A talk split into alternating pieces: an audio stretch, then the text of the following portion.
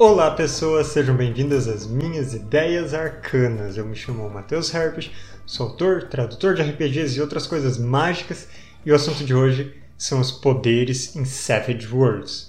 Eu sei que vocês gostam de vídeos de Savage Worlds porque esse é um sistema maravilhoso para adaptar muitas coisas, além de ter cenários riquíssimos e uma mecânica simplesmente muito divertida de se jogar. Então hoje eu estou trazendo mais um vídeo explicando as regras. E essa é uma regra essencial para praticamente qualquer cenário que você vai jogar. Porque os poderes em Savage Worlds são utilizados para representar magia, representar milagres, representar ciência estranha de ficção científica, poderes psionicos, superpoderes de heróis e todo tipo de coisa, digamos que além do normal, além das capacidades físicas das personagens. Mas eles têm várias regras particulares que ajudam ele a funcionar dessa maneira tão versátil. E hoje eu vou fazer um passo a passo de como usar cada uma dessas regras desde o início da escolha dos primeiros poderes, de como obter poderes, até modificar eles, para dar a cara dos poderes, da ideia da sua personagem que você teve ao criá-la. O primeiro passo para escolher os poderes é ver o que tem disponível no cenário em que você estiver jogando, porque vai ser diferente em um cenário medieval que tem a típica magia e até vários tipos de poderes, em um cenário de super-heróis em um mundo contemporâneo que talvez tenha um ou dois tipos de habilidades diferentes, em uma ficção científica que talvez só tenha ciência estranha, ou em um cenário como Deadlands, que vai ter diversos tipos mais focados nas peculiaridades do cenário e talvez até algumas regras específicas para cada tipo. E tudo isso vai se relacionar com o seu antecedente arcano. Essa é uma vantagem que você escolhe durante a criação do personagem ou ao obter vantagens como um progresso e ela vai determinar qual variedade de poderes ou qual a fonte dos poderes da sua personagem. No livro básico de Savage Worlds a gente tem cinco antecedentes arcanos: dons, milagres, magia, que eu acho que é simplesmente arcano mesmo, ciência estranha e psionicos.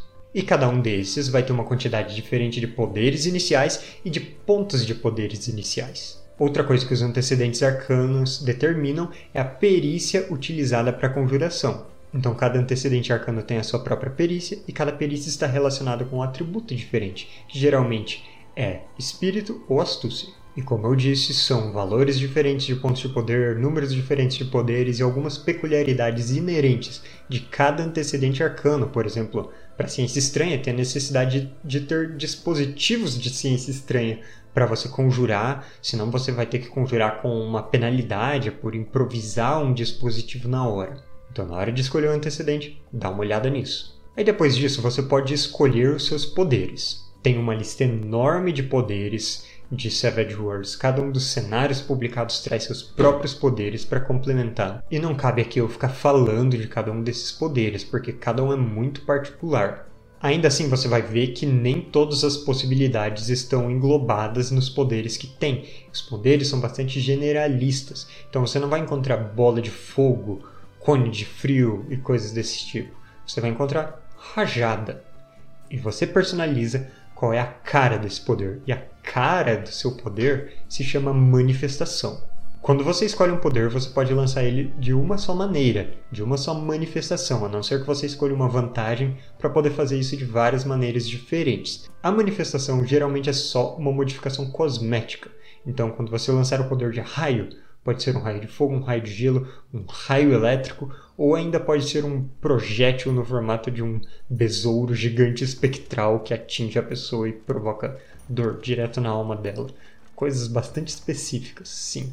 E essas manifestações só vão ter efeitos mecânicos diferentes em dois casos. Na sinergia, quando um efeito for mais efetivo em uma situação particular, e nas limitações, quando você reduzir a capacidade de um efeito de um dos seus poderes para ganhar uma pequena vantagem em outro sentido. Um exemplo de sinergia é você lançar um poder elétrico em alguém que está encharcado ou pisando na água.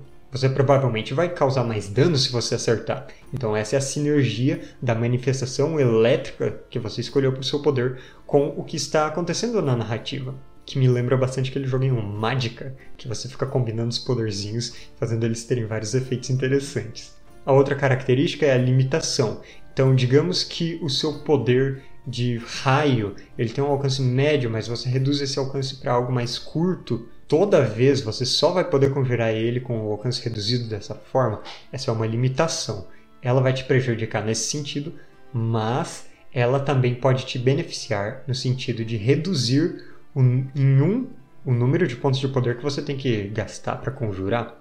E se o valor fosse chegar a zero, em vez de reduzir para zero, você ganha mais um na jogada para conjurar o poder. Outra maneira de alterar os poderes é você colocando modificações neles. Então, quando você for conjurar um poder, você pode olhar na lista de modificações, escolher a mais apropriada, é uma lista relativamente grande também, e acrescentar aquilo no seu poder, pagando o custo que estiver entre parênteses ali na modificação que indica um número de pontos de poder a mais que você vai gastar se conseguir lançar o poder. E com isso você pode aumentar a distância, causar mais dano, aumentar a área ou fazer outras coisas específicas que estejam na descrição do poder em si. Às vezes tem umas coisas personalizadas para cada poder. E lembrando que mesmo que a sua manifestação do poder seja fazer um dispositivo, você tradicionalmente não pode entregar esse dispositivo para outra pessoa usar. Você precisa da vantagem artífice. Então já escolhe ela logo de início se você quer fazer poções de cura com seu poder de cura e distribuir para as pessoas, ou fazer armas mágicas e dar para seus colegas usarem. Todas estratégias muito boas. Agora, como utilizar os poderes em um combate, em encontros em Savage Worlds? A utilização de cada poder é uma ação. E você pode inclusive usar vários poderes seguindo as regras de ações múltiplas. Significa que você tem que declarar no começo do seu turno quantas ações você quer fazer, de uma até três, e para cada ação além da primeira você sofre uma penalidade de menos dois cumulativa e que vai se aplicar em cada uma das ações. Então, menos dois nas duas ações ou menos quatro nas três ações. Mas aí você pode, no mesmo turno, lançar vários poderes de defesa diferentes em você mesmo, por exemplo. Além disso, você faz a jogada da sua perícia arcana. Se você tirar menos de 4, você nem conseguiu conjurar o poder. Você ainda paga um ponto de poder como custo, mas você não conseguiu fazer nada acontecer de fato. Se você tira 4 ou mais, você de fato conseguiu conjurar o seu poder, mesmo que ele erre caso o número alvo seja ainda maior do que você tirou, mas você paga todo o custo de pontos de poder e o poder de certa forma tem efeito. E se além de tirar 4 ou mais, você atingiu o número alvo, por exemplo, em um ataque contra alguém que seria contra aparar, aí sim os efeitos do poder acontecem de fato.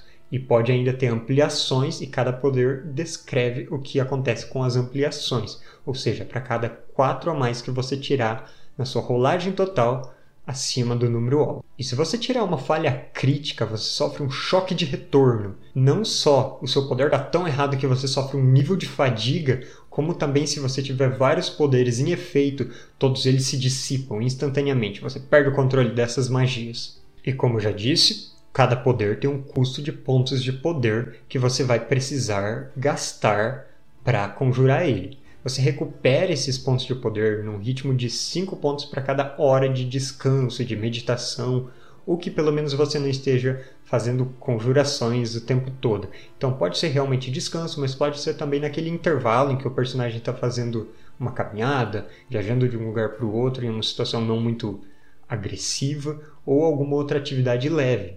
Outra coisa que gasta pontos de poder, além da própria conjuração, é manter esses poderes caso você decida estender além da duração normal. Então, um ponto de poder para dobrar cada extensão do poder. Aí, quando você estiver mantendo, você pode simplesmente usar uma ação livre para dissipar o poder e não tem que gastar mais nada. Mas se você não tiver pontos de poder suficiente para conjuração o que você pode fazer é reduzir o custo de pontos de poder. Para cada ponto de poder necessário que você quiser reduzir do custo de conjuração, você sofre uma penalidade de menos um na jogada da perícia arcana. Isso pode sim reduzir o custo para zero, mas você tem que tomar cuidado porque se você falhar nessa conjuração, é automaticamente considerado uma falha crítica. Então é como se você usou a sua própria força vital, talvez sua própria essência, para aumentar suas chances de conseguir conjurar e assim você pagou esse custo em vez do seu poder mágico com seu próprio corpo e bem-estar. Lembrando que fadiga você controla separado das lesões. Você pode ter dois níveis de fadiga, no terceiro você está incapacitado e não pode mais fazer ações. Se não pode fazer ações, não pode conjurar poderes. Ah é, e se você estiver preso, tipo, amarrado, imobilizado, você também não pode conjurar um poder. A não ser que você tenha uma habilidade muito especial. E por fim, existe uma outra maneira de conjurar poderes que é 100 pontos de poder. É uma variante das regras normais em que você não gasta pontos para poder conjurar algo. Você faz um teste e você vai acabar tendo penalidades maiores para esse teste de acordo com o custo de pontos de poder normalmente que faz com que as personagens consigam lançar mais facilmente poderes mais baratos e tenham uma maior dificuldade, uma maior chance de fracasso na hora de lançar poderes mais caros. Eu usei essa regra variante numa mesa de Avatar, a lenda de Aang, em Savage Worlds e funcionou muito bem. E eu acho que tem até uma Holy Punkers, a revista da Retropunk, explicando melhor como jogar Savage Worlds e Avatar juntos. Mas por hoje é só. Hoje eu espero ter esclarecido para vocês como usar as conjurações de poderes, ou pelo menos o básico delas, porque, como eu disse, cada poder tem suas próprias peculiaridades. Digam nos comentários o que vocês querem ver de Savage Worlds por aqui. E se vocês gostarem muito desse vídeo, curtam, se inscrevam no canal e vão na descrição dele no Apoia-se das Ideias Arcanas, onde a partir de 5 reais você não só incentiva a produzir conteúdo aqui, mais vídeos cada vez melhores, mas também pode jogar RPG comigo. Mas por hoje é só. Até mais e obrigado pelos peixes.